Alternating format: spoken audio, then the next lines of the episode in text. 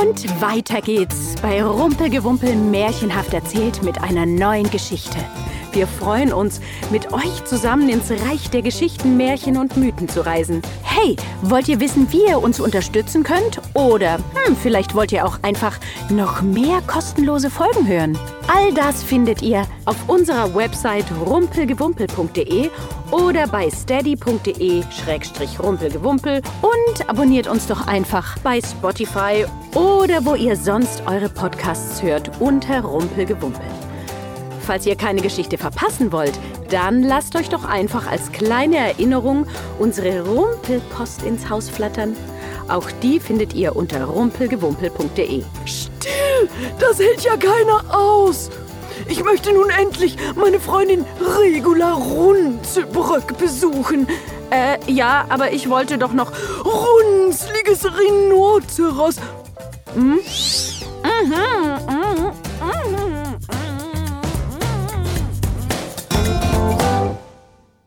Der Zauberlehrling.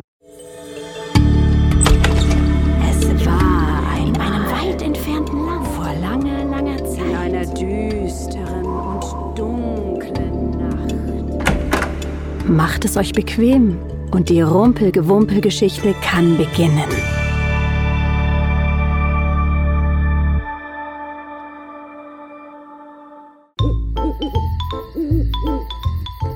Ein alter Zauberer lebte in einem muffligen kleinen Zimmer in der Spitze eines großen schiefen Zauberturms, der sich hoch in den Sternenhimmel reckte. Sein Tisch war voll mit komplizierten Apparaten, seltsam gefärbten Zaubertränken und Gläsern mit allen möglichen gruseligen Dingen. Töpfe voll ekelhaft aussehender Brühe erfüllten die Luft mit schrecklichen Gerüchen. Die Wände des Zimmers waren mit Regalen bedeckt, gefüllt mit staubigen alten Büchern. Diese waren die kostbaren Zauberbücher des Zauberers und er ließ niemanden in sie hineinschauen, niemals. Der Zauberer hatte einen jungen Lehrling, der Otto hieß. Er war ein ziemlich fauler Junge. Und obwohl es sein allergrößter Wunsch war, zaubern zu können, war es ihm einfach zu anstrengend, all die Sprüche, Rezepte und den anderen magischen Kram auswendig zu lernen. Oh, ich wünschte, ich könnte Zaubersprüche zaubern. Stell dir mal vor, ich könnte schweben. Ich könnte Menschen in Frösche verwandeln.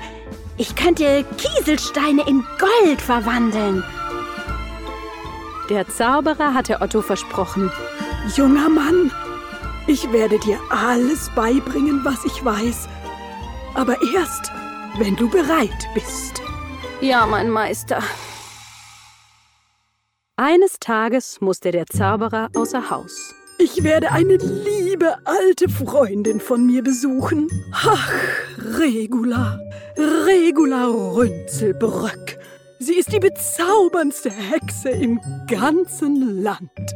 Der Zauberer hatte Otto noch nie unbeaufsichtigt im Turm gelassen. Hm, ich vertraue ihm nicht ganz. Mit einem düsteren Blick gab der Zauberer seinem Lehrling seine Anweisungen. Wenn ich zurückkehre, sagte er, muss ich einen sehr wichtigen Zauberspruch hexen. Und dazu brauche ich frisches Wasser aus dem Brunnen ganz unten im Turm. Füll mir also den großen Kessel.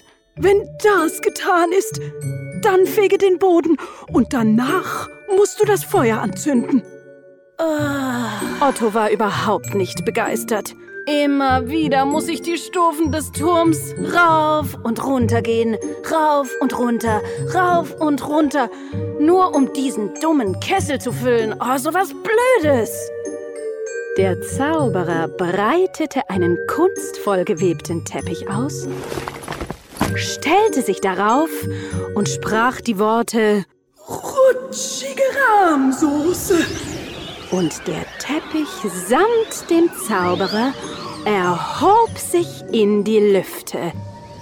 Noch einmal wandte er sich um und rief: Sei ja vorsichtig! Tu nichts, was du nicht darfst, hörst du? Und er flog los und verschwand in der Dunkelheit. Vielleicht konnte der Zauberer Gedanken lesen, denn seine große Zauberernase kitzelte in unheilvoller Vorahnung. Und wirklich, Ottos Gedanken waren tatsächlich voller verrückter Ideen. Als der Zauberer außer Sicht war, kletterte Otto auf eine klapprige Leiter und nahm eines der alten, staubigen Zauberbücher aus dem Regal. Wer braucht schon einen Kessel, wenn ich echte Zaubersprüche habe? Ha? Otto durchsuchte Buch für Buch und fand schließlich, was er suchte. Ha! Ich hab's! Ein Zauberspruch, der einen fliegenden Besenstiel zaubern kann. Ha! Otto verlor keine Zeit.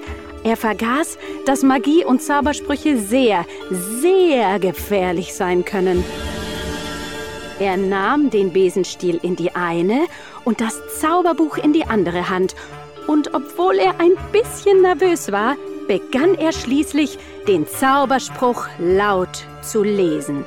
Abrikadile, Abrikadele, der Besen soll tun, was ich befehle. Und der Besen tat nichts. Otto hatte eine Zeile vergessen.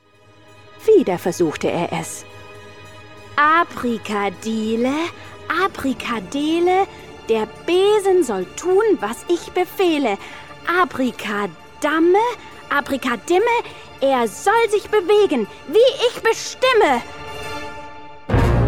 Und der Besenstiel sprang in die Luft. Sofort griff er einen Eimer und tanzte die Treppe hinunter. Bald war er wieder zurück, mit dem Eimer gefüllt bis zum Rand und kippte ihn in den Kessel. Ich habe es geschafft! Ich habe es geschafft! Ich kann zaubern! Otto klatschte vor Freude in die Hände. Der Besenstiel machte sich wieder auf den Weg und kam immer und immer wieder mit noch mehr Wasser, bis der Kessel voll war. Doch er hörte nicht auf. Bald war der Kessel übervoll und das Wasser tropfte auf den Boden und lief bereits die Treppe hinunter. Halt! Halt! rief Otto. Aber der Besenstiel wurde noch entschlossener und holte mehr Wasser. Bald stand der Raum bis zu Ottos Knien voll mit Wasser. Flaschen mit Zaubertränken begannen zu schwimmen und Papiere und Bücher wurden durchnässt. Ah, Besenstiel! Besenstiel, ich befehle dir, sofort damit aufzuhören. Stopp! Stopp! Nichts, was Otto sagte, zeigte irgendeine Wirkung. Verzweifelt schnappte er sich die Axt neben dem Kamin und hackte den Besenstiel in Stücke.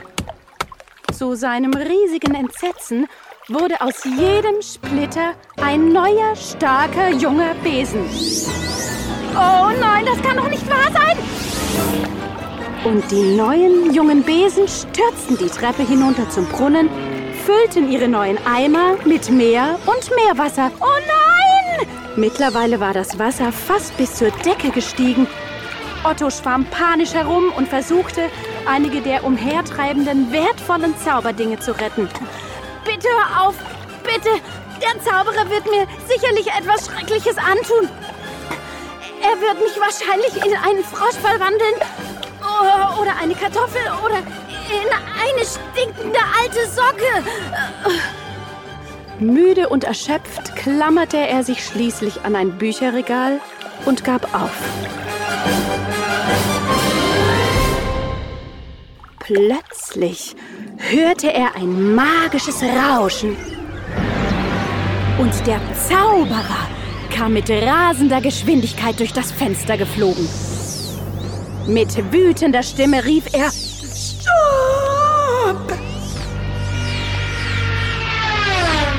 Die Besenstiele hielten inne. Sie wandten sich dem Zauberer zu, der seine Hände hob und anfing zu zetern. Besenstiel, Stesenbiel, hör jetzt sofort auf! Säubere und reinige und räume alles auf! Mit erstaunlicher Geschwindigkeit sammelten die Besenstiele das Wasser, wirbelten die Treppe rauf und runter und schon bald war das Turmzimmer wieder trocken. Der Zauberer schnipste mit den Fingern und die Besenstiele flogen gekonnt aufeinander zu, um mit einem lauten Zick wieder zu einem einzigen Besenstiel zu werden, der sich brav an die Seite des Kamins lehnte. Mit Augen voller wütender Blitze wandte sich der Zauberer Otto zu. Der Lehrling duckte sich ängstlich und wartete darauf, in etwas Schreckliches verwandelt zu werden. In einen frierenden Frosch, eine schleimige Schnecke oder in eine stinkende alte Socke. Junge, brüllte der Zauberer, die Arbeit eines Meisters ist nicht einfach. Es braucht Jahre der fleißigen Übung, um etwas gut machen zu können. Respektiere du erst einmal, wie wichtig Lernen und Erfahrung sind und auch sich niemals in Dinge einzumischen, die man nicht versteht. Der Zauberer bestrafte Otto nicht, weil er wusste, dass ein Zauberlehrling diese Lektion gründlich gelernt hatte. Und Otto hat sie bis heute nicht vergessen.